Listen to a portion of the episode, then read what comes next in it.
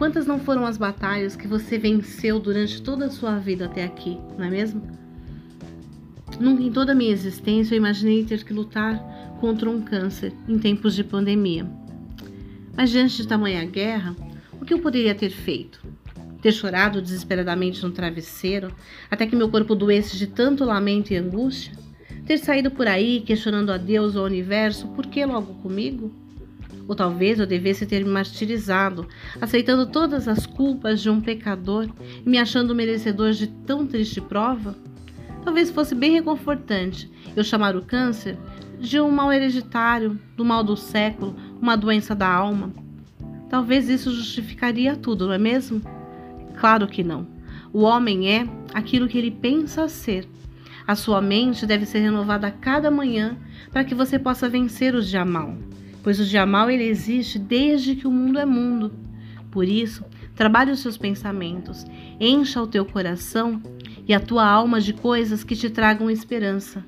O educador Paulo Freire, ele diz: é preciso ter esperança, mas ter esperança do verbo esperançar, porque tem gente que tem esperança do verbo esperar.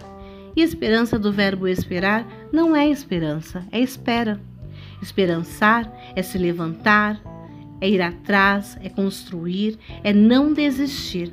Esperançar é levar adiante Esperançar é juntar-se com outros para fazer de outro modo. Então, sempre existirão situações que não estarão sob o teu controle. E ainda bem que não. Então, se eu posso te dar um conselho neste momento, é que você tenha esperanças. Creia, tudo isso vai passar. Tudo que você está vivendo vai passar. As coisas boas não duram para sempre, mas as coisas ruins também não. Fique em paz. Um beijo de luz para você.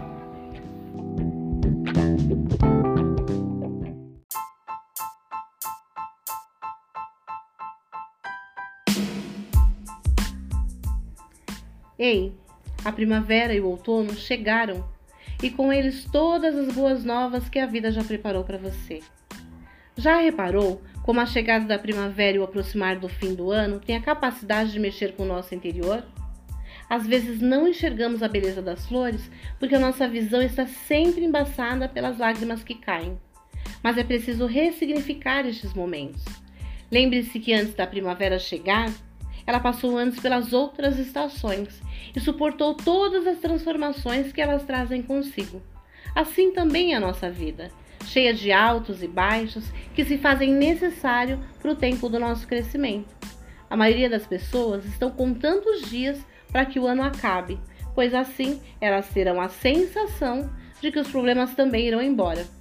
Mas eu vou te contar um segredo: eles não irão embora, pelo menos não porque o ano acabou. Os nossos problemas duram o tempo necessário para que deles possamos tirar uma lição. Eu não sei qual é o seu problema, mas eu tenho a certeza de que no tempo certo ele não vai mais existir. Outros virão, certamente virão, mas este especificamente que hoje te aflige vai passar. Um beijo de luz para você.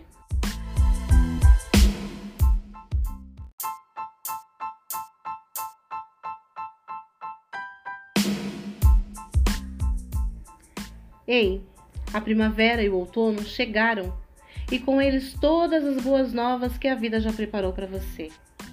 Já reparou como a chegada da primavera e o aproximar do fim do ano tem a capacidade de mexer com o nosso interior? Às vezes não enxergamos a beleza das flores porque a nossa visão está sempre embaçada pelas lágrimas que caem. Mas é preciso ressignificar estes momentos. Lembre-se que antes da primavera chegar, ela passou antes pelas outras estações e suportou todas as transformações que elas trazem consigo.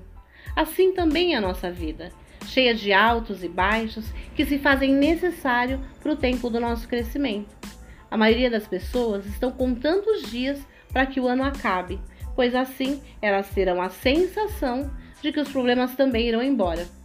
Mas eu vou te contar um segredo: eles não irão embora, pelo menos não porque o ano acabou. Os nossos problemas duram o tempo necessário para que deles possamos tirar uma lição. Eu não sei qual é o seu problema, mas eu tenho a certeza de que no tempo certo ele não vai mais existir. Outros virão, certamente virão, mas este especificamente que hoje te aflige vai passar. Um beijo de luz para você.